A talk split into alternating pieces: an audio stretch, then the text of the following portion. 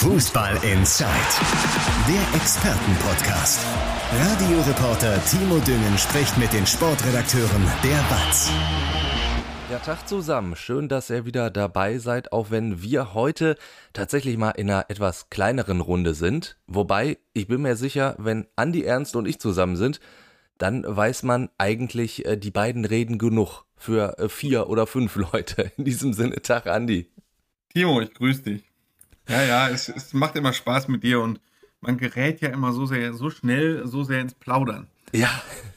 Gerade weil wir so unterschiedliche Interessen haben. Ne? Du so in der dritten Liga kannst da plaudern und so und ich bei Schalke in der zweiten Liga und über die Bundesliga, da können wir beide was sagen. Also dann äh, gucken wir mal, dass wir die Hörer nicht zu lange aber mein Gott, also ist ja, ja schauen wir mal. Also wir machen auf jeden Fall trotzdem den Rundumschlag, auch wenn wir beide, glaube ich, äh, natürlich eher so so bei Schalke und dem MSV Duisburg äh, das meiste erzählen könnten. Du hast es schon angedeutet, aber wir machen das wie üblich, arbeiten uns von oben nach unten durch und, und fangen erstmal mit Borussia Dortmund an. Da würde ich erstmal tatsächlich einen Schritt zurückgehen und auf den Bundesliga-Start eingehen wollen. Dieses Spiel gegen Eintracht Frankfurt, das war mehr als beeindruckend. Also da Erling Holland zu sehen, das war der absolute Wahnsinn. Ja, ich glaube, ähm, der das Richtige, ich kann jetzt, glaube ich, nicht das eine Spiel beschreiben ohne das andere. Ähm, es ist so ein bisschen der Mittelweg. Also Erling Haaland ist ein richtig geiler Kicker und äh, ich habe schon vor einer Woche das angesprochen, äh, ne, dass, dass, dass, unser Sportchef Peter Müller sogar getwittert hat. Einst äh, wird Borussia Dortmund, wenn die Fans sagen, äh, wir haben Haaland gesehen, so wie Schalke, die Schalke-Fans sagen, wir haben Raoul gesehen. Ähm, trotzdem würde ich sagen, ähm, er ist, also die, so eine Leistung wie, äh, er schießt, wie viele Tore waren das? Zwei plus drei, was? Zwei Tore, drei Vorlagen. Genau, genau. Ähm, so eine Leistung wird er nicht jedes, jede Woche bringen. Du kannst nicht jede Woche von ihm fünf Scorerpunkte verlangen. Ähm, aber er wird jetzt auch nicht immer gegen Robert Lewandowski so alt aussehen wie jetzt. So, da, danach muss man ihn nicht verteufeln. Äh, Im Supercup dieses 1 zu 3. Und äh, der, die Wahrheit ist in der Mitte, das ist ein fantastischer Kicker und ich bin total froh, dass wir ihn äh, in der Bundesliga haben und dass wir ihn sogar noch im Ruhrgebiet haben, dass wir uns jede Woche hier über ihn unterhalten können ähm, weil er ist noch so jung, der wird so eine riesen Karriere hinlegen. Genießen wir das und ähm, genießen wir, dass er so Spiele raushaut wie gegen Eintracht Frankfurt. Das war ja wirklich der absolute Wahnsinn. Ähm, und verzeihen wir ihm so Spiele wie gegen Bayern München. Äh, da war jetzt auch nicht alles schlecht, muss man nicht sagen. Nur äh, so vorher äh, hatte ich, glaube ich, das Gefühl äh, unter Fans und der Vorberichterstattung, dass man da schon erwartet hat, ja, also da beginnt jetzt die Wachablösung, ne? Und ähm, der macht jetzt den Messi, schnappt sich den Ball an der genau. Mittellinie, genau. tanzt alle aus und macht das Tor. Genau, und äh, so jetzt soll Lewandowski mal zeigen, so was er drauf hat. Und wir reden hier halt vom Weltfußballer, ne? Robert Lewandowski zeigt dann, was er drauf hat und macht halt zwei Tore. So einfach ist das. Es ist einfach Robert Lewandowski. Dieses Niveau hat Erling Haaland noch nicht. Ähm, aber es ist trotzdem ein toller Spieler und äh, das war toll anzuschauen, das Spiel gegen Eintracht Frankfurt. Und äh, ja, also ich weiß nicht, dir hat es wahrscheinlich auch Spaß gemacht. Ja, absolut. Also da, das hat mich wirklich begeistert, äh, überhaupt, wie, wie Dortmund den Ball hat laufen lassen gegen Frankfurt. Wobei man da natürlich auch sagen muss, sie haben es den Dortmund dann natürlich hier und da auch ein bisschen leichter gemacht, die Frankfurter. Also wie die Gegentore gefallen sind, vor allen Dingen dieses eine Tor von, von Haaland, wo, wo er Ilsanker, ich sag mal so, den Ball noch wegspitzelt und dann allein aufs Tor zu marschiert. Diesen Gefallen hat ihm ein Upamecano halt nicht gemacht, jetzt im Supercup. Und da war es wieder die andere Seite, ne? So wie Richtig. Akanji, äh, Akanji äh, dem Lewandowski das Ding aufgelegt hat. Also ja. da hätte, glaube ich, äh, deine Tochter und mein Sohn hätten da, glaube ich, auch nicht schlechter aussehen können. Das, das ist richtig. Das war überhaupt für mich so, so ein bisschen überraschend, dass beim BVB im Supercup ja doch schon viele Wackler drin waren, die so, so ein bisschen nach Nervosität und halt individuellen Fehlern so richtig ausgesehen haben auch da muss man sagen, die Wahrheit liegt auch da in der Mitte. Nach dem Spiel gegen, es sind einfach noch viele Spieler nicht da. Äh, Emre Can ist noch nicht da und Mats Hummels ist noch nicht da und so weiter. Ähm, aber auch da würde ich sagen, nach dem Frankfurt-Spiel ist es oh geil, Dortmund hat eine geile zweite Reihe und guck dir an, dass sie Passlack da wieder aufstellen und dass die einen Papadopoulos äh, bringen und so, ne? Und ein Witzel in der Innenverteidigung. So, scheiße, die Breite im Kader ist nicht gut, weil Passlack hat jetzt einmal scheiße gespielt. Die Wahrheit ist auch da in der Mitte. Dortmund hat äh, ein paar Verletzungsprobleme. Ähm, das, ist, das ist klar. Äh, die Jungs kommen aber jetzt allmählich zurück. Hummels hat ja jetzt auch wieder trainiert und so. Da steht jetzt auch eine Rückkehr, Rückkehr bevor. Und ähm, sie haben vielleicht noch nicht die Breite, die sie mal hatten. Dafür gibt es dann wahrscheinlich auch verschiedene Gründe. Aber sie werden bald eine Stammmannschaft haben, die äh, eine, ähm, eine gute Qualität hat, die die Qualität hat, unter den ersten dreien mitzuspielen. Und genauso wie man das Spiel gegen Frankfurt nicht überbewerten sollte, ähm, sollte man auch das Supercup-Spiel gegen die Bayern nicht überbewerten. Das kann passieren, das kann gerade zu diesem Zeitpunkt passieren. Genauso wie bei den Bayern ist auch der Trainer bei Borussia Dortmund noch neu. Äh, beide hatten EM-Fahrer äh, nicht so knapp in ihrem Kader und ähm, ja, das kann man dann ganz einfach erklären. Genießen ich finde, die Spiele. Ich finde, Sebastian Westling hat das sehr, sehr gut ausgedrückt. Er hat gesagt, der Supercup ist, ist super, Einmal für den, der gewinnt, der kann natürlich sagen, hey, wir haben den ersten Titel der Saison. Der, der verliert, kann sagen, ja, Supercup interessiert keinen, äh, ist ja ein besseres Testspiel. Und genauso ist es, glaube ich, auch. Ne? Beim BVB, du hast es schon gesagt, wenn da natürlich alles fehlt, da kommt ja wirklich noch einiges nach. Wenn du natürlich einen Guerrero als Linksverteidiger hast, zum Beispiel statt Schulz oder ein rechts ein Thomas Mounier, ist natürlich auch nochmal eine Klasse besser als ein Stefan Passlack. Also, na, Stefan Passlack, na, na, na, na, wie heißt Felix der? Felix Passlack. Ach, Stefan Passlack 1 bei Borussia Mönchengladbach zum Beispiel. Und bei dem noch und beim äh, KFC bei Uerdingen, Bayer Uerdingen damals, glaube ich. Es war sogar noch Bayer Uerdingen, nicht KFC Uerdingen. Ist nicht Stefan Passlack einer gewesen, der immer abgestiegen ist? Das weiß ich gar nicht. Ich habe den, hab den so in Erinnerung, dass Stefan Passlack ganz oft abgestiegen ist. Aber das, das ist jetzt wieder ein, ein Exkurs in ein, das ist dieses typische Timo Düngen und Andreas Ernst weichen ab. Ja, ähm, ich kann, kann, auch noch was über Felix Passlack erzählen. Ist ein Bottropper Jung, das weiß ich, äh, ja, weil er dann sozusagen aus unserem Sendegebiet von Radio im Schalle bekommt. Aber das, das schweifen wir wirklich komplett ab. ähm, du hast völlig recht. Wenn du dir das guckst, wenn du die Mannschaft anguckst, ich widersprechen muss ich, das, der Supercup wird, glaube ich, nicht in Dortmund als besseres Testspiel angesehen, weil den Titel hätten sie schon noch gerne geholt. Ja, gerade vor heimischem Publikum. Und du hast, kann, du hast natürlich schon den Einsatz sagen, gesehen. Geil, ne? Supercup, Titelchance und, ähm, und dann hinterher sagen, aber eh nur ein besseres Testspiel. So ist das nun, glaube ich, auch nicht, äh, eben weil so viele Zuschauer auch da waren, mal wieder und die Atmosphäre dementsprechend war und weil sie schon gerne gewonnen hätten. Und wenn man gesehen hat, wie die Dortmunder sich angefeuert haben, als Marco Reus den Anschlusstreffer erzielt hat, ein sehr schönes Tor äh, übrigens, ähm, dann hat man schon gesehen, wie ehrgeizig Borussia Dortmund war. Also das war jetzt nicht einfach nur ein Testspiel. Und äh, so wie du das gerade gesagt hast, wenn du aufzählst, äh, bald spielen sie dann äh, nicht mit Kobel, dann, dann machst du, schreibst du dir die Aufstellung, da steht nicht Kobel, Strich, Passler, Komma, Papadopoulos, Komma und dann kommt irgendwann Schulz sondern dann kommt da eine ganz andere Mannschaft mit einem ganz anderen Style und dann kannst du Witzel wieder vorziehen und Witzel wird dann, wird dann auch wieder vollständig fit sein und dann ist das was ganz anderes. Und da freut sich dann auch Marco Rose drauf. Und vielleicht kommt ja dann ein Daniel Malen auch so richtig in Schwung. Hat er, ist ja blöd zu sagen, er hat gerade mal jetzt auch das, das zweite Spiel gemacht ähm, mehr oder weniger. Natürlich braucht der auch noch ein bisschen. Wenn du, wenn du aus Holland kommst, da wirst du nicht direkt in der Bundesliga oder im Supercup total glänzen. Du, auch das, äh, wenn man so sich, äh, also aus meiner Außensicht als äh, Schalke-Reporter äh, aus den vergangenen Bundesliga-Jahren, wenn man sich die Zugänge von Dortmund anguckt, äh, war es eigentlich immer so, dass bei denen, die gezündet haben, viele erst so mit einem halben Jahr Verspätung gezündet haben. Gündogan zum Beispiel war die ersten zehn Monate kaum zu sehen. Da war Gündogan ein Fehleinkauf. Am Ende ist er jetzt einer der besten Mittelfeldspieler Europas geworden. Auch schon in Dortmund war er super. Ähm, Aubameyang war auch nicht so im ersten Jahr der super Torschützenkönig. Im ersten Jahr war er, glaube ich, eher noch äh, der super Chancentod. Ja. Ähm, das ist auch so ein Beispiel. Sancho war am Anfang auch eher Ersatzspieler als Stammspieler. Ne? Und jetzt haben sie ihn halt für viel Geld verkauft.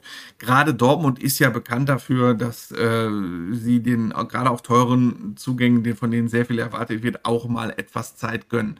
Das geht nicht immer gut, aber ähm, häufig.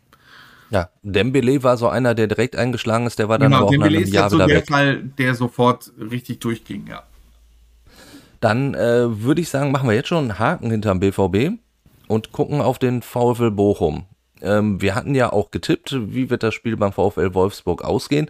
Und zumindest Martin Herms und ich, wir waren uns ja, äh, ja fast schon sicher, dass das schon ein bitterer Tag wird für den VfL Bochum. Am Ende ist es ja auch eine Niederlage geworden.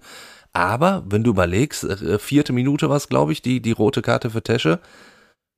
Und dann verlierst du in Anführungsstrichen nur 1 zu 0 wie kann nach einem Aufstieg nach elf Jahren eine Saison so scheiße anfangen? Ja. Also ohne, ja, ich, man sagt bitter. immer so, äh, am ersten Spieltag sitzt man da auf der Tribüne, so als Fan und so, und nach eine, mindestens einer Minute sagt man, das ist ja eh die gleiche Scheiße wie immer. so, beim VfL Bochum war es nach vier Minuten die gleiche Scheiße wie in 28 Jahren Bundesliga vorher. War hier vierte rote Karte, als ich das im Live-Ticker gesehen habe, äh, oder ich habe nur gedacht so, ach du Jemine. Ich konnte das Spiel leider nicht sehen, weil meine Tochter Kindergeburtstag gefeiert hat, aber ich war natürlich dann mehr oder weniger komplett dabei am, am Live-Ticker. Ähm, am Anfang sah es ja nicht so gut aus. Ich habe es dann hinterher noch Real Life angeguckt, das Spiel. Äh, da hat Manuel Riemann wirklich gezeigt, äh, dass er ein Erstligatorwart ist. Ähm, er ja. hat auch den Elfmeter abgewehrt. Ja, und hinterher lief es dann dafür, dass äh, Bochum als Aufsteiger 10 gegen 11 war und gegen einen Bayern Champions-Teilnehmer, League-Teilnehmer auswärts gespielt hat der sehr hohe Ambitionen hat, sah das hinterher sogar echt gut aus. Ne? Also ähm, weiß ich, es, es war nicht ausgeschlossen, dass irgendwie in den letzten fünf Minuten noch irgend so ein Ball reinsegelt und das vielleicht sogar noch 1-1 ausgeht. Ne? Das ist, ähm, klingt jetzt blöd, dass eine 0 zu 1 Niederlage ein Erfolg ist. Ist es auch nicht, keiner verliert gerne, aber ähm, bei dem Spielverlauf, bei diesem starken Gegner bis zum Schluss noch die Hoffnung zu haben, noch vielleicht einen Punkt rauszuschlagen, das ist schon nicht so schlecht. Also insofern ist es ja wirklich eine Niederlage, aus der du jetzt was Positives ziehen kannst, auch für die nächsten Aufgaben. Äh, absolut. Jetzt fehlen, ich habe äh, heute Morgen war, glaube ich, auch PK in Bochum, da fehlen jetzt drei Spieler, also Maxim Leitsch, Innenverteidiger fehlt. Ähm, dafür äh, rückt dann Bella Kotschap rein, das Riesenabwehrtalent, kann er zum ersten Mal in der Bundesliga zeigen. Äh, was so da ist, Tesche ist natürlich gesperrt nach der roten Karte für zwei Spiele. Ähm, ja, da gibt es noch einen Ausfall, da müssen wir jetzt mal nachgucken. Aha, zwei Stammkräfte fallen aus. Ich klicke mal parallel rein, liebe Hörer. Äh, dafür ist ja. es gut, wenn man äh, nicht Präsenz aufzeichnet. Äh, da kann man genau. kurz wissen, Och, Antwi Ajay fällt aus. Äh, Antwi Ajay, der Flügelflitzer auf Außen, ähm, das hat dann wahrscheinlich Umbauarbeiten zur Folge, weil ähm, Danny Blum, der auch auf der linken Seite zum Einsatz kommen könnte, ist eben ebenfalls noch nicht fit. Da wird dann wahrscheinlich Zoller nach außen rücken und Sebastian Polter, Holter die Polter, der Neuzugang, äh, dürfte oh, dann ja, zu seinem ja, ersten, ja, ja, ja, ja, dürfte dann, ich habe irgendeinen, weiß nicht, ist das fettes Brot, Holter die Polter, John ja. Travolta, wer war das John noch? Travolta, Nordisch by Nature. Nordisch by, ja, richtig. ähm, dass Sebastian Polter, er hat ja auch mal in Mainz gespielt, ne, ist ja sein Ex-Verein und ähm, könnte dann da sein Debüt feiern. Ja gut, äh, Sebastian Polter hat aber auch wirklich bei einigen Vereinen gespielt. Da, da hast du eine hohe Trefferquote, dass du sagst, da hat er auch schon mal gespielt. Äh, Zumindest bei, bei kleineren deutschen Vereinen. Und auch Schalke. Duisburg-Schalke war aber nicht. Duisburg-Schalke nicht, nee, nee, da, da, da hat er nicht gespielt. Wobei, ja. man weiß ja nicht, also dass Ruven Schröder ihn nicht angerufen hat, ich meine, der ist ja auch ziemlich auf Einkaufstour du merkst schon, wir wechseln zu Schalke, wo wir uns dann doch äh, etwas sicherer fühlen, wo wir nicht nachgucken müssen, wer fehlt. Das nochmal ja, schnell ja, googeln müssen. Ich hatte nur, ich habe äh, die Zeile im Kopf, äh, ne, zwei Stammkräfte fallen aus und ich wusste Leitsch und Tesche und so. Ich war einfach nicht sicher, wer noch der dritte war. Ne? Dafür saß ich halt parallel. Äh, dann ist der Übergang dann noch da bei der Pressekonferenz auf Schalke. Ganz genau. Ähm, ja, ja, und da äh, hat sich äh, Dimitrios Gramotzes ja auch dazu geäußert, äh, was er momentan von den ja, Neuzugängen hält und wie zufrieden er da ist. Ja, als Trainer, äh, solange die Transferperiode irgendwie äh, da ist, äh, äh, hat man natürlich immer äh, den einen oder anderen Blick, aber ich bin mit dem Stand, äh, wie er jetzt ist, wirklich zufrieden. ich finde das Rufen wiederum, ich, kann ich ihn wieder nur loben, wirklich einen tollen Job machen, auch jeden Tag versuchen da auch äh, sich zu hinterfragen, was, was der Kader hergibt, wo wir uns verbessern können, äh, wo vielleicht noch Bedarf besteht. Ja, also äh, voll des Lobes für Ruven Schröder und also ich muss sagen, ich, ich finde auch, Ruven Schröder macht einen richtig guten Job, oder? Man muss sich äh, das mal echt so vorstellen. Ähm, gestern war auch eine kleine Medienrunde mit Ruven Schröder und da war ich dann auch und äh, der, der ich habe es in meinem Artikel so formuliert, der fühlt sich wahrscheinlich wie, ich habe jetzt vor einer Woche haben wir schon über Anstoß 3 gesprochen. Ja. Ähm, also das ist eine Dichte, die er gerade hat an Entscheidungen, ne, mit Zugängen und mit Abgängen und da kommen Anfragen rein und dann gibt's Vertragsverlängerungen, zwischendurch ist auch nochmal ein Spiel und so. Das gibt es in der Dichte eigentlich nur in einem Fußballmanager-Spiel. Also er hat gestern gesagt, er hat gestern gesagt, ähm, das ist jetzt der 28, der ist seit drei Monaten da und äh, zwei, Schalke hat zwei neue Spieler. Ähm, Darko Cholinov, VfB Stuttgart, hat eine Laie, also ein Offensiv-Allrounder. Der hat gestern unterschrieben und äh, ja, wir zeichnen jetzt um 15 Uhr auf äh, am Donnerstag. Wenn ihr, liebe Hörer, diesen Podcast hört, dann hat Schalke wahrscheinlich schon den Transfer von Ko Itakura, ein Innenverteidiger aus Japan, der zuletzt in Groningen gespielt hat und Manchester City gehört. Der wird dann auch schon verkündet worden sein. Das sind die Transferbewegungen Nummer 27 und 28, seitdem Rufen Schröder da ist. Das Dafür ist Wahnsinn. Manche Manager äh, zwei oder drei oder vier Transferperioden, das zieht der in drei Monaten durch. In und Bremen würden sie sich äh, freuen, wenn er Frank Baumann mal anruft und ihm ein paar Tipps gibt. Genau, und, ja.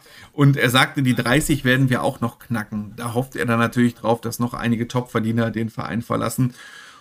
Und wenn man weiß, dass äh, sicherlich nicht bei den Spielern, das sind 15 Zugänge, dass er sicherlich nicht nur 15 Spieler auf dem Zettel hatte, sondern das drei- oder vierfache, dann weiß man auch, wie viele Gespräche auch mit potenziellen anderen Zugängen geführt hat und wie viele Gespräche er insgesamt führt. Und das Konstrukt, was im Moment dabei rausgekommen ist, ist okay, muss ich wirklich sagen. Dafür, äh, dass er diesen Kader so krass umbauen musste, ähm, ist ihm das ganz gut gelungen. Äh, da werden sicherlich nicht nur, äh, da werden sich einige Spieler dann als eher als Flops erweisen. Das ist klar, du kannst bei 15 Zugängen nicht eine 100% Trefferquote haben. Äh, aber bisher ist der Kader, so wie er zusammengestellt ist, ähm, stringent zusammengestellt. Äh, natürlich nicht ganz risikolos, das haben wir auch ab und zu mal thematisiert. Äh, Gerade jetzt, äh, die letzten Zugänge waren alle Laien. Äh, viele Laien mit Kaufoption, aber im Fall von Schulinov jetzt, der von Stuttgart kam, auch ohne Kaufoption. Dazu hast du einige erfahrene Spieler, ähm, sodass eigentlich klar ist, egal ob du aufsteigst oder drin bleibst, es wird du brauchst den nächsten Saison Umbau. Nicht so stressig für Ruben Schröder, aber ich würde sagen, es wird ähnlich stressig für Ruben ja. Schröder. Weil diese Mannschaft, äh, sollte sie aufsteigen, ist nicht so richtig bereit für die Bundesliga. Und wenn sie mit dieser Mannschaft in der zweiten Liga scheitern, musst du eigentlich auch deine Taktik ändern. Im Moment ist es halt wirklich, Schalke setzt viel auf Erfahrung. Ähm, ne, Gramozis äh, kauft jetzt wirklich, also das habe ich so etwas ketzerisch formuliert, äh, Gramozis und Schröder kaufen so viele Spieler nach, bis wirklich fast gar keiner mehr aus der knappen Spiele äh, auf dem Platz steht.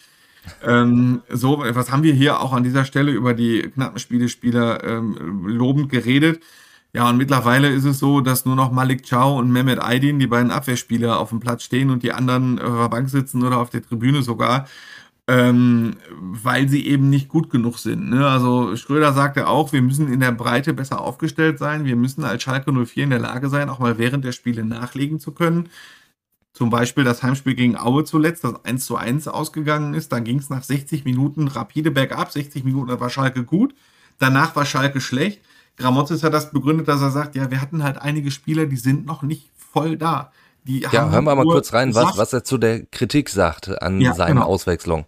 Ja, wenn man, wenn man nicht gewinnt, dann ist man immer in der Kritik. Äh, wenn wir gewonnen hätten, dann hätten alle gesagt, boah, Gott sei Dank hat er ihn rausgenommen, äh, da hat er sich erholt und ist äh, zum richtigen Zeitpunkt rausgegangen. Also alles hängt immer am Ergebnis.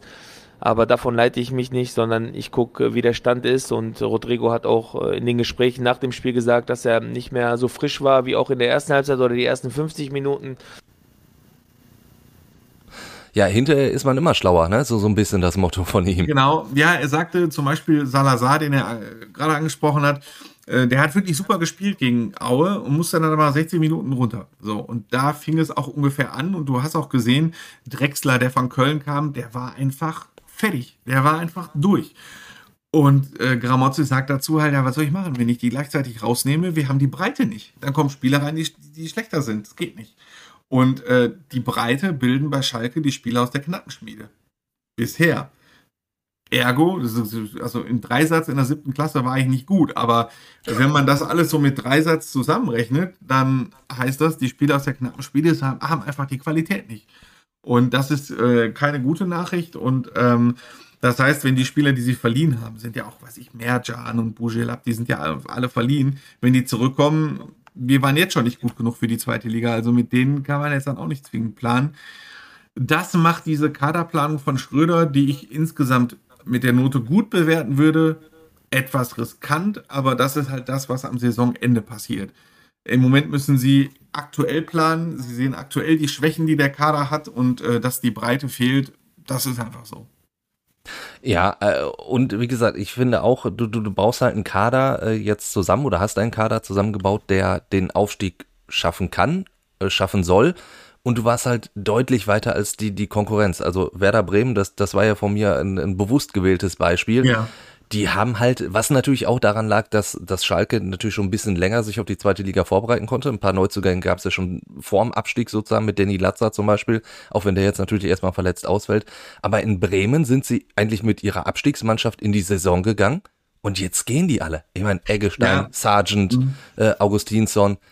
Osako. Die müssen jetzt erstmal nur gucken, ne? Das ist, äh, waren wir gestern auch mit Ruhen Schröder darüber. Das ist halt eine ganz andere Taktik, ne, die Bremen gefahren hat. Also Bremen hat gesagt, wir setzen immer die bestmögliche Mannschaft ein. Das beinhaltet, also natürlich gehören Sargent und Osako und Augustinsson, Eggestein, die gehören alle zu der bestmöglichen Mannschaft. Jetzt hast du die aber, und deswegen finde ich den Schalker Weg etwas stringenter, Jetzt muss Markus anfangen, mitten in der Saison völlig neu aufbauen. Natürlich, ja. wenn du eine ganze Vorbereitung mit den Top-Spielern machst, dann baust du natürlich auch deine Taktik darauf auf. Und die sind jetzt alle weg, aber es sind einfach keine neuen da. Und äh, deshalb macht Ruben Schröder da echt einen guten Job. Muss man natürlich auch unterm Strich abwarten. Äh, wenn von den 15 Spielern 40 nicht 14 nicht einschlagen, dann kann man auch sagen, Schröder hat sich da auf dem äh, Grabbelmarkt bedient äh, und der hätte mal genauer hingucken sollen ich würde im Moment sagen, Jo, hat er gut gemacht äh, und die Bremer machen halt gar nichts. Also äh, Frank Baumann hat, glaube ich, Anfang Juli gesagt, wir holen noch 15 bis 20 neue, davon ist bisher genau keiner da. Genau. Deswegen drehen die da auch ein bisschen durch in Bremen, das kann ich auch ganz gut verstehen. Und Schalke hat halt den anderen Weg gewählt. Ne, die Schalker, wenn man, wenn man die Kategorie Sargent, Osako, Eggestein und so auf Schalke überträgt, dann sind es halt Arid und Nastasic und Mascarell und Kabak die trainieren mit, aber die sitzen alle auf der Tribüne, weil Gramozzi sagt, bringt mir nichts, wenn ich die jetzt einsetze, hat natürlich auch mit Auflauf und Siegprämien und so zu tun, aber er sagt, wenn ich die jetzt einsetze und die verkaufen wir in zwei Wochen, erstens können die sich schwer verletzen, dann haben wir die auf der Gehaltsliste weiter. Und äh, zweitens halt Prämien könnte einiges kosten. Und äh, drittens, ich will jetzt eine Mannschaft haben, die sich jetzt einspielt. Und wenn ich dann viel, weil klar ist, Arid hat so eine Stärke. Wenn, wenn du dich dazu entschließt, Arid aufzustellen oder den Kader zu holen, dann muss der auch von Anfang an spielen. Gleiches gilt ja, für Kabak. Und du tust dann auch der Mannschaft, die danach folgt, keinen Gefallen, ne? weil dann muss ja einer raus und so. Ne? Deswegen finde ich den Schalker Weg etwas stringenter als den Bremer Weg. Ähm, und die Schalker, das muss man auch sagen, natürlich grummelt der ein oder andere Fan. Äh, vier Punkte nach drei Spielen ist jetzt nicht gerade toll. Äh, ja, ich wollte gerade sagen, es ist vielleicht ein etwas besserer Durchschnitt, ne? So, so ja, vier Punkte genau. nach drei Spielen. Genau, die, die bleiben aber sehr ruhig. Und Gramozis hat es auch über den nächsten, als er auf den nächsten Gegner angesprochen wurde, gerade, äh, das ist Jan Regensburg, das ist, äh, äh glaube ich, nach Erzgebirge Aue oder noch vor Erzgebirge Aue, der No-Name dieser zweiten Liga. Er, äh, Jan Regensburg hat drei Spiele, drei Siege, kein Gegentor, die sind Tabellenführer. Und äh, wenn man sich auf die Tabelle wenn man sich die Tabelle näher anguckt, dahinter ist Dresden, Karlsruher SC, FC St. Pauli, 1. FC Heidenheim. Das sind alles die Mannschaften, so hat es auch Gramozis begründet, die die zweite Liga kennen, die ja. eingespielt sind, die als Mannschaft agieren und sich vielleicht punktuell verstärkt haben und selten den Trainer gewechselt haben. KSC hat den gleichen Trainer, Heidenheim hat seit Jahrzehnten den gleichen Trainer, FC St. Pauli ist mit dem gleichen Trainer in die Saison gegangen, Jan Regensburg ist mit dem gleichen Trainer in die neue Saison gegangen. Und er, Ramozzi sagt nicht ganz zu Unrecht, deswegen stehen die auch so weit oben, weil viele andere Mannschaften, die auf- oder abgestiegen sind, ähm, müssen, haben ihren Kader einfach noch nicht. Die müssen noch Spieler verkaufen, müssen noch Spieler kaufen. Und das ist halt der große Unterschied. Und das macht das Spiel zum Beispiel jetzt in Regensburg auch so gefährlich. Schalke steht nach dem Start schon ein bisschen unter Druck. Das wäre jetzt anders, wenn Schalke drei Spiele gewonnen hätte. Dann könntest du nach Regensburg fahren und sagen, komm, wenn wir da mal einen Punkt machen, ist ja auch nicht so schlimm geh mal davon aus, die, stell mal vor, die verlieren in Regensburg. Dann hast du vier Punkte nach vier Spielen, dann spielst du zu Hause gegen Fortuna Düsseldorf. Das ist einer der besseren Gegner in der zweiten Bundesliga, ne? Also, das ist jetzt schon ein ganz gefährliches Auswärtsspiel und äh, das weiß Gramozis auch. Bleibt aber ruhig, genauso ruhig wie Schröder bleibt, äh, weil sie beide sagen, am 1. September, wenn die Transferperiode ist, ziehen wir mal einen Strich drunter, dann haben wir endlich unser Aufgebot, unseren Kader zusammen und dann kann man erstmal sagen, wohin die Reise geht. So, das ist das, was bei Schalke ist. Und äh, Malik Chow, der saß heute auch auf dem Podium, Der hat ja seine, ich, hast du dazu auch den Ton, ja, ne? Ja, den Ton haben wir auch. Äh, ja. Seine persönlichen Ziele, was er sich wünscht für die Saison. Also es gibt ja natürlich meinen persönlichen Wunsch und das ist natürlich der Aufstieg. Am besten natürlich mit der Meisterschaft, aber ich denke, wenn wir aufsteigen, sind alle zufrieden. Ja, ganz klar. Aufstieg äh, und am besten auch noch Meister werden. Ja, ne? Aber da, dazu fehlt der Schalke halt noch was zur Spitzenmannschaft momentan. Absolut. Äh, ich finde also äh, das war das erste Mal, dass jemand auf dem Podium saß und das A-Wort in den Mund genommen hat äh, und das M-Wort. Damit hatte ich ja auch gar nicht gerechnet, dass er direkt an die Meisterschaft hinterherkommt. Also er hat ihn, er ist ein junger Spieler, er ist äh, wirklich äh, gut, er ist talentiert, er will den nächsten Schritt gehen und äh, das finde ich sehr gut, dass er so ehrgeizig ist und das auch so offen formuliert. Ich weiß nicht, ob unter dem Tisch der Pressesprecher oder sogar der Trainer ihm da äh, also einen, einen mitgegeben hat. getreten haben oder so, dass er das so offen formuliert hat, ja. Aber du hast recht, äh, zur Spitzenmannschaft fehlt noch ein bisschen was. Äh, der sportliche Erfolg natürlich, die Ergebnisse und am besten auch noch eine etwas dominantere Spielweise und äh, eine etwas spielerisch und etwas spielerisch elegantere Lösungen. Ansätze sind da, in Teilen der Spiele funktioniert aber von 90 Minuten Spitzenfußball in der zweiten Liga ist Schalke noch eine ganz schöne Ecke entfernt. Was ja so ein bisschen auffällig ist, ich, ich habe äh, das auch so wahrgenommen. Also du hast natürlich mit auf links mit mit Ovian äh, einen sehr starken Außenverteidiger, der wirklich sehr sehr viel. Ja, man sagt ja immer so schön äh, Alarm über die Außen macht. Und auf rechts fehlt es so ein bisschen. Ne? Da hast du noch nicht so die Optimalbesetzung gefunden. Ja, genau. Das ist ähm, also da hat Gramozis auch sicherlich gesagt. Du hast also links ist äh, Ovian, das ist ähm, kein Zweitliga-Linksverteidiger, kann man, kann ich glaube ich so nach drei, drei oder vier ja. Spielen, die ich ihn jetzt gesehen habe, der hat wirklich Bundesliga-Format. Gerade die Standardsituation, die er, die er schießt, also ich glaube, so gute Standards hatte Schalke seit zehn Jahren nicht. Äh, wahrscheinlich seit Christian Panda nicht. Und äh, also das, da ist wirklich jede Ecke, jeder Freistoß, äh, sogar Freistöße am Se die er von, von der Strafraumkante schießt. Der schießt ja auch alle direkten Freistöße. Die fallen, die sind wirklich alle gefährlich. Das ist irre, das ist eine irre, wenn ich mich dran erinnere, weißt du auch, wie oft du im, im Radio die Spiele übertragen hast und wir uns über die Caligiuri Standardsituation kaputt gelacht haben, von der, da war eine schlechter als die andere. Und, und, und ähm, trotzdem waren sie besser als all das, was in der letzten Saison auf Schalke reingetreten wurde. auch das. ja, es war ja auch irre. Caligiuri hat in drei Jahren, glaube ich, einen guten Freistoß geschossen und äh, trifft dann im Spiel gegen Schalke, leitet er per Freistoß ein Tor ein. Ja. Das war natürlich auch gut. Caligiuri jetzt bei, beim FC Augsburg. Jetzt sind wir wieder vom Thema abgekommen. Nein, Ovejan ist ein sehr guter Zweitliga-Verteidiger, der auch in der Bundesliga bestehen könnte. Die Standards sind super, das sieht man. Äh, auf der rechten Seite gibt es halt ein Duell zwischen äh, dem Zugang aus Österreich, Reinhold Ranftl und äh, Mehmet Can Aydin, äh, dem Talent aus der Knabenschmiede. Beide sind nicht in Form. Äh, Ranftl hatte immer mal wieder mit so Erkältungen und kleineren Wehwehchen zu kämpfen und das hatte Schalke so nicht erwartet. Er hat auch echte Anpassungsschwierigkeiten vom österreichischen Bundesliga-Fußball auf den deutschen Zweitliga-Fußball. Ähm, das war wirklich so nicht zu erwarten, weil er ja in, in, beim Linzer ASK auch international gespielt hat, Europa League gespielt hat und äh, teilweise 40 bis 50 Spiele im Jahr gemacht hat. Äh, das ist echt, ähm, dass er nicht, es, es, nicht geschafft hat, sich gegen Mehmet Aydin durchzusetzen, ist so eine kleine Enttäuschung bisher. Kann ja alles noch kommen. Aber im Moment ist Schalke etwas zu leicht auszurechnen. Das gestehen sie auch selber. Ähm, Gramozis und auch Rufen Schröder haben betont, gerade durch, durch Scholinov, der jetzt kommt äh, aus Stuttgart oder der aus Stuttgart gekommen ist, sind wir schlechter auszurechnen, weil auch durch den Japaner, der heute unterschreiben wird, der kann auch mehrere Positionen spielen. Es ist Gramozis wichtig, auch mal taktisch etwas zu ändern. Das hat er jetzt gegen Aue versucht. Da haben sie nicht in einem 3-5-2 äh, gespielt, sondern ein System mit Viererkette und das sah schon ein bisschen anders aus, das sah schon etwas variabler aus. Und so wollen sie das auch weiter handhaben. Weil wenn sie in einem 3-5-2 spielen, dann weiß ungefähr jeder Gegner, äh, die greifen über Ovejan auf links an und der bringt jeden ja. Ball auf Terodde und ja, dann kannst du Schalke relativ gut bespielen und bearbeiten. Ähm, mit den neuen soll das jetzt anders werden. Und da bin ich gespannt, ob äh, wie, wie kreativ äh, Gramozis äh, sein wird wie sehr er von seiner bisherigen Ursprungstaktik abweicht, ob Aue nur eine Ausnahme war oder ob das jetzt die Regel wird, ob wir jetzt quasi einen neuen Tedesco erleben, den wir nach jedem Spiel fragen, warum hast du jetzt die 30 Änderungen vorgenommen in der Taktik und beim Personal. Und äh, das ist, wird sehr spannend sein zu beobachten ähm, in den nächsten Spielen. Erste Antworten werden wir dann beim Spiel beim Jan Regensburg dann sehen. Ist das denn überhaupt schön da? Weil ich bin zum ersten Mal da. Du bist aber bestimmt schon mal da gewesen. Ich, ich war mehrfach da. Ähm, es ist schön. Also es ist auch wieder so ein, ein typisches Zweitligastadion, so würde ich es halt beschreiben. Ich glaube, knapp 20.000 passen rein. Rundherum äh, sehr nett. Äh, der Jan ist ja auch ein, ein durchaus sympathischer, bodenständiger Verein wie ich finde. Und äh, wenn du die Zeit hast, äh, gönn dir ruhig Regensburg. Also eine sehr schöne Stadt.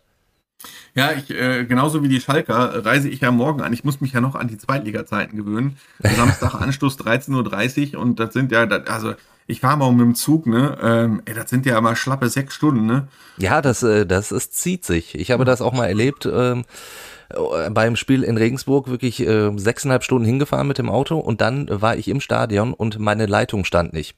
Dann musste ich äh, mit, mit dem Handy übertragen und dann hat der MSV Duisburg auch noch 4 zu 0 verloren. War ein ganz toller mhm. Tag in Regensburg. Oh, ich habe gerade aber schon geguckt, also ich bin morgen Abend schon da ähm, und äh, freue mich dann, dass ich dann Samstagmorgen dann auch da bin. Und das Wetter soll ganz okay werden. Und äh, ja, wenn du dann sagst, die Stadt ist ja ganz schön, ich habe mir da irgendwo ein Hotel gesucht. Äh, in der Nähe des Doms. Es gibt, glaube ich, einen Dom da, ne? Ja. Ja, dann bin ich mal gespannt, ob ich auch vielleicht Hörer dieses Podcasts mal treffe. Kann ja sein. ja, hoffentlich. Äh, ich ja. denke, da gibt's ja zum Glück den einen oder anderen. ähm, ja, Jan Regensburg, äh, übrigens ja äh, seitdem in der zweiten Liga, seitdem er äh, einst mit dem MSV Duisburg zusammen mit Arminia Bielefeld aufgestiegen ist. So kann es gehen. Die Bielefelder ja, mittlerweile in der ersten nee, Liga. Jetzt, jetzt, jetzt, bin ich ja dritte Liga. Wir haben gerade schon im Vorgespräch ein bisschen gequatscht, der Timo und ich. Der Timo als großer MSV-Experte, Tabellenfünfter nach drei Spielen, da ist die Aufstiegsfeier aber schon geplant, ne? Na, die Aufstiegsfeier natürlich nicht, aber ich sag mal so, es, es sieht schon äh, zumindest von den Punkten her gut aus. Ne? Du, du hast, du musst halt, du hast drei Spiele gehabt und sie waren alle drei komplett unterschiedlich. Du hast, du hast dieses erste Spiel gehabt gegen Havelse wo wir auch ja letzte Woche eingeschätzt haben, okay, das 3-0, das muss man natürlich so ein bisschen relativieren, weil Havelse nicht unbedingt Drittliga-Format hat. Dann hast du dieses Spiel in Saarbrücken gehabt, wo ich wirklich erschrocken war.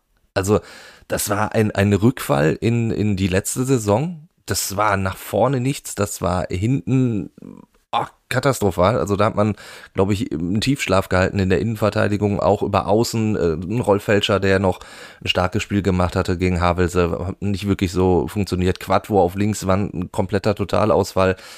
Da war, war Pavel Dotschew ja auch richtig ja, ich sag mal so überrascht und, und frustriert und, und schockiert, dass die Mannschaft so eine Leistung abgeliefert hat und hat ja dann äh, nicht draufgehauen, wie er gesagt hat, weil er sagte, englische Woche, das bringt nichts, wenn ich die jetzt komplett zuknüppel, die Jungs. Ich habe vernünftig mit denen geredet und die haben mir versprochen, es wird besser.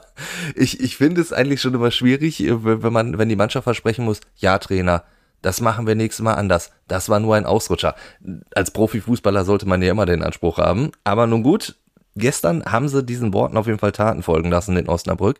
1-0 gewonnen. Ja, natürlich eine Menge Glück dabei. Du hast das äh, Riesenchancen, Haider, ein Kopfball kurz vor Schluss an den Pfosten und, und, und.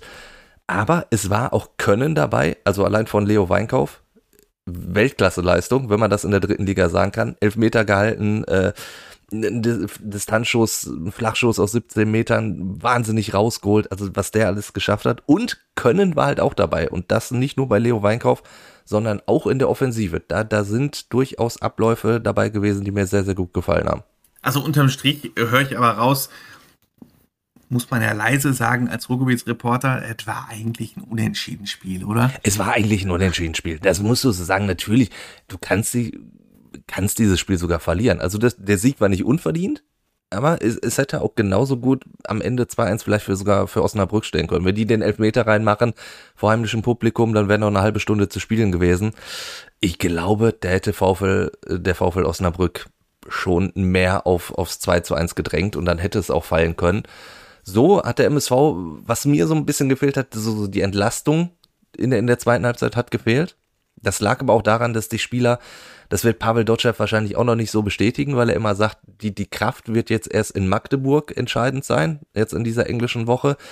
Aber da, da fehlten hinten raus so ein bisschen die Körner. Also bei Alabakir, der ähm, in der ersten Halbzeit ja die äh, entscheidenden Szenen hatten, hatte, holt den Elfmeter raus. Stoppelkampf verwandelt und dann hat er sogar noch die Riesenchance zum 2 zu 0 gehabt. Der war in der zweiten Halbzeit platt. Das kann man nicht anders sagen. Und auch, auch, auch Kolja Pusch hat nicht mehr ganz so viel Dampf gemacht wie noch in der ersten Halbzeit. Moritz Stoppelkamp bin ich überrascht. Der rennt in dieser Saison 90 Minuten lang, wenn, wenn er darf. Also das ist wirklich mit seinen 34. Der hat nochmal richtig Bock. Und ähm, ja, also natürlich kann es anders laufen, das Spiel, aber in, in Osnabrück an der Bremer Brücke so zu bestehen, das, das wird der Mannschaft einen Push geben. Da bin ich mir sehr Kann sicher. Kann sowas denn auch wirklich ein Knackspiel sein Richtung komplette Saison?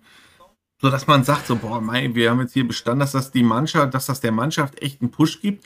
Oder sagst du ganz realistisch, ohne Zebrabrille, für so einen Push, dass man dauerhaft im oberen Drittel bleibt, ist die Mannschaft nicht gut genug? Die Mannschaft ist auch da, auch da würde ich so, so Mittelding ansetzen. Also zum einen, dass der ganz große Push kommt, da muss man sagen, dafür ist der VfL Osnabrück auch noch nicht der VfL Osnabrück, den sie gerne in Osnabrück hätten. Also ne, mhm. ist jetzt auch nicht so, dass, dass der, der Zweitliga-Absteiger da jetzt bislang alles im Grunde Boden gespielt hat.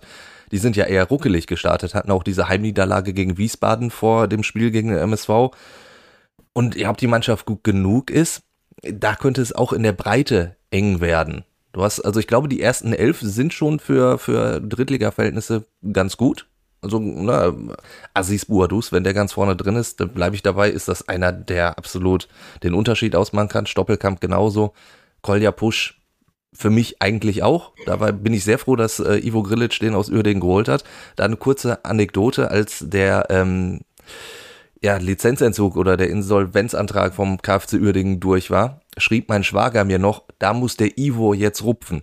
Und ich habe damals schon gesagt, ich sag, wen ich mir wünschen würde beim MSV Duisburg, wäre Kolja Pusch. Und als er dann verpflichtet wurde, habe ich ihm direkt geschrieben, Ivo hat mir offenbar zugehört. Ja, ähm, ja also das ist schon ein, ein guter Alabakia, ähm, Riesentalent, geholt von, von Borussia Dortmund 2. Der hat das gestern halt in Ansätzen gezeigt, dass er einer werden kann. Aber halt alles, was, was so danach kommt.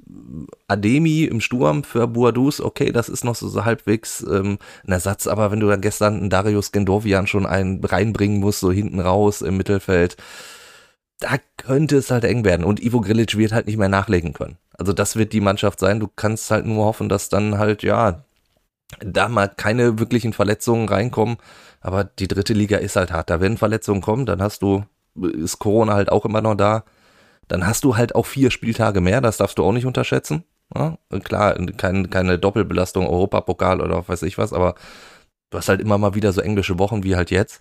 Da, da wird sich halt zeigen, wie fest diese Startformation, sag ich mal, zusammenbleiben kann.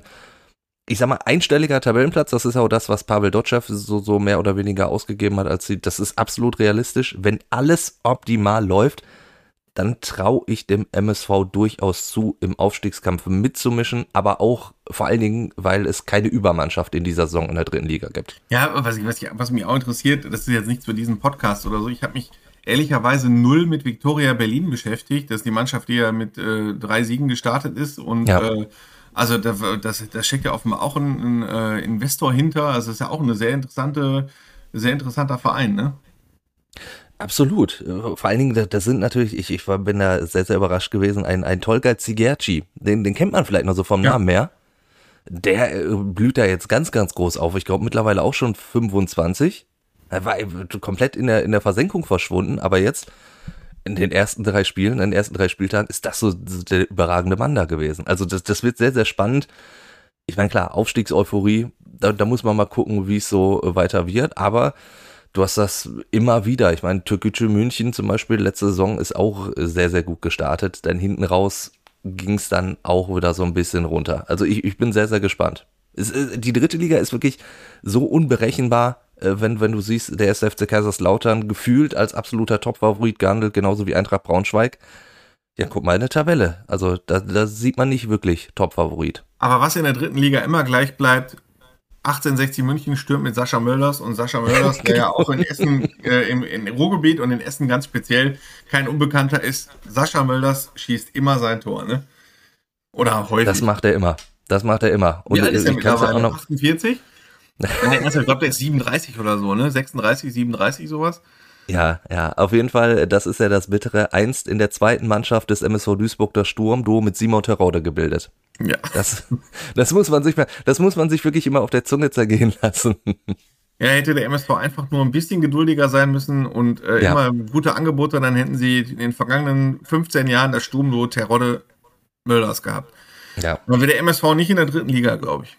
Wahrscheinlich nicht. Gut, bevor wir ja sehr in den Konjunktiv abschweifen. ja. Nee, gut, wir reden auch schon wieder, sehe ich gerade 39, 40 Minuten. Ja.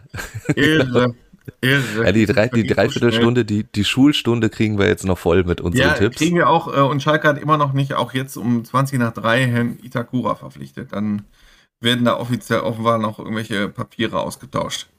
Das hatte Rufen Schröder ja angekündigt, dass da noch ein bisschen viel Papier kam. Ja, der noch kam, ist gestern ist. aus Tokio äh, angeflogen gekommen, Frankfurt gelandet, hat dann erstmal da gepennt. Äh, heute Morgen nach Jetlag nach Gelsenkirchen Medizincheck und äh, sehr viel Paperwork, wie Herr äh, Schröder das gestern ausdrückte. Gut. Gut. Tippen dann wir. Lass, tippen wir, ganz genau. Ähm, starten natürlich in der ersten Liga mit Freiburg gegen Dortmund. Ähm, Freiburg gestartet mit 0-0 in Bielefeld. Äh, Dortmund Doppelbelastung, noch nicht viele Leute für. Ich glaube, das geht 1 zu 1 aus. Freiburg ist so, so ein typisches Spiel für Dortmund. Da, da gewinnen die, glaube ich, entweder richtig hoch oder, oder verlieren da sogar. Ich äh, bin beim, beim Hochgewinnen, weil sich Freiburg halt auch noch nicht ganz so eingeruckelt hat. Ich tippe ein 3 zu 0 für den BVB. Oh. Ja, Gehen wir zum VfL Bochum. Erstes Heimspiel dann in der ersten Liga gegen Mainz 05. Das ist auch kein, kein leichtes Spiel, ne? Für den VfL. Ich meine, Mainz, natürlich sehr, sehr viele Leute in Quarantäne, aber die haben RB Leipzig geschlagen. Ja, boah, das war aber auch ein Spiel Mainz gegen Leipzig. echt irre.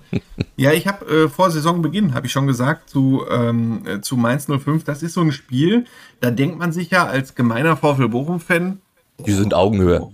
Also Mainz so, also ja. da können wir ja mal, ne? Aber Mainz ist ein absolut gestandener Bundesligist. Seit 10, ja. 11, 12 Jahren in der ersten Liga, hat in dieser Zeit zwei oder dreimal den internationalen Wettbewerb erreicht. War, äh, glaube ich, die vierte oder fünftbeste Rückrundenmannschaft unter Bo Svensson. Da kann man jetzt nicht sagen, da kann man jetzt nicht von Augenhöhe sprechen, auch wenn nee. bei Mainz jetzt äh, meinetwegen ein paar Leute wegen Corona ein paar Tage nicht trainiert haben.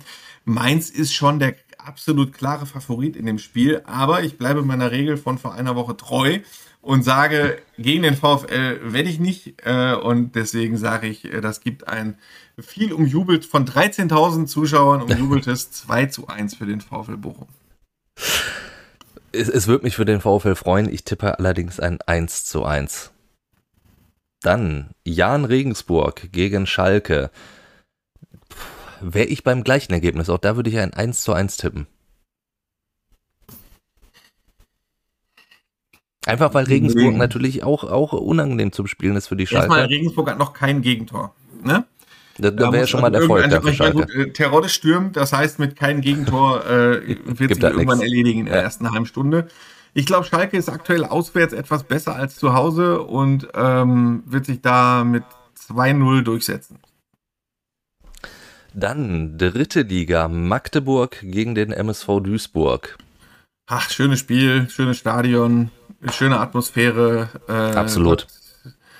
War, war, warst du schon mal in Magdeburg die, bei dem Spiel? MSV in die Hose, da tut mir leid, Timo. 2-0 für Magdeburg. Äh, einmal ganz so, warst du schon mal in Magdeburg bei dem Spiel auch, ja, ne? Ähm, ja, ich muss sagen, nein. Aber egal, wen ich gesprochen habe, die schon, der schon mal in Magdeburg war, hat gesagt, das muss er mal erlebt haben. Das Aber Magdeburg ist, äh, ist leider nicht zweite Liga, was soll man machen? Nee, nee, nee, nee, nee. Das, auch das ist schon was länger her. Eins zusammen mit dem MSV abgestiegen. Magdeburg, um das kurz zu sagen, die, das ist Wahnsinn. Die, die haben eine einstudierte Choreografie, die einfach die ersten 20 Minuten von den Fans abgerissen wird. Ich meine, ich habe das zwar alles noch vor Corona sozusagen erlebt, jetzt müssen sie sich ja ein bisschen anders verteilen, aber das ist Wahnsinn. Da, da ist auch vollkommen egal erstmal, was auf dem Platz passiert. Die ersten 20 Minuten ist einfach nur Remi Demi ich weiß noch, damals äh, hat der MSV den Führungstreffer erzählt. Das war denen egal. Da war einfach weiterhin riesen, Riesenstimmung. Und deswegen, ich, ich bin da so wie du beim VfL Bochum. Normalerweise, mein Verstand sagt mir, der MSV verliert knapp, aber mein Herz sagt mir, der MSV holt ein 2 zu 2. Dann gehen wir in die, in die Regionalliga noch. Rot-Weiß Essen gegen Strahlen. Strahlen, für mich sehr interessant. Kevin Wolzer hat unterschrieben in Strahlen. Hat auch direkt im ersten Spiel getroffen. Für, für die vierte Liga auch kein schlechter. Absolut, ja, aber äh, nichtsdestotrotz ähm, ja, leider konnten wir gestern, äh, wir hatten ja eigentlich einen äh, Live-Talk gehabt mit Christian Neithardt, aber da in Berge Borbeck, vielleicht für die Hörer, die sich auch darauf gefreut hatten oder darauf eingestellt haben, dass wir heute Zitate von Christian Neithardt, dem Trainer von RWE, einspielen. Leider wurden gestern in Berge Borbeck, äh, glaube ich, eine Stunde bevor der Talk aufgezeichnet werden sollte, wurde eine Weltkriegsbombe äh, gehoben und ganz Essen-Berge Borbeck musste evakuiert werden, unter anderem auch die Geschäftsstelle von Rot-Weiß Essen. Dementsprechend ist der Live-Talk ausgefallen. Ähm, deswegen konnte, kann Herr Neidhardt uns nicht erklären, warum äh, RWE aufsteigen wird und warum das Spiel gegen Strahlen kein Problem ist. Deswegen sage ich, das Spiel wird kein Problem. und äh, Essen wird die äh, 3-0 wegputzen. Ich bin beim 2 0 für RWE. Und zu guter Letzt Wiedenbrück gegen Rot-Weiß Oberhausen. Ja, RWO, ich glaube, ich hatte das Ergebnis richtig, ne? Diesen Kantersieg gegen Oerding. Äh, RWO, glaube ich, als Tabellenführer gestartet. Ähm, wird auch in Wiedenbrück bestehen und äh, 2 zu 1 gewinnen. Wäre auch mein Tipp gewesen, darf ich ja nicht sagen. Dann sage ich 0 zu 1, also Oberhausen gewinnt mit 1 zu 0. Dann bin ich sehr gespannt und wir haben genau jetzt auch die Dreiviertelstunde voll. Andi, es war mir klar, dass wir beide wieder sehr, sehr viel zu erzählen haben. Trotzdem, sage ich mal, gehe ich davon aus, dass wir nächste Woche wieder in etwas größerer Runde sind. Und wenn ihr noch Fragen habt, Anregungen, schickt uns das gerne per Mail. Hallo at fußball-insight.com oder guckt in die Show Notes. Da haben wir auch eine WhatsApp-Nummer, gerne auch für Sprachnachrichten. Ja, also äh, kann ich hier nochmal darauf ne? hinweisen. Wir, wir würden echt total gerne Sprachnachrichten mal einspielen. Ja. Schickt einfach rein, was ihr habt. Also nur wenn ihr uns jetzt echt auf Grund und Boden beleidigt, würden wir das jetzt nicht einspielen, aber so sinnvolle Beiträge gerne. Andi Ernst Fußballgott, das dürft ihr uns gerne schicken. In dem Sinne, bis jo, nächste Woche. Dir. Bis nächste Woche. Ciao. Ciao. Fußball Inside, der Expertenpodcast von den Lokalradios im Ruhrgebiet und der Watz. Jeden Donnerstag neu, überall, wo es Podcasts gibt.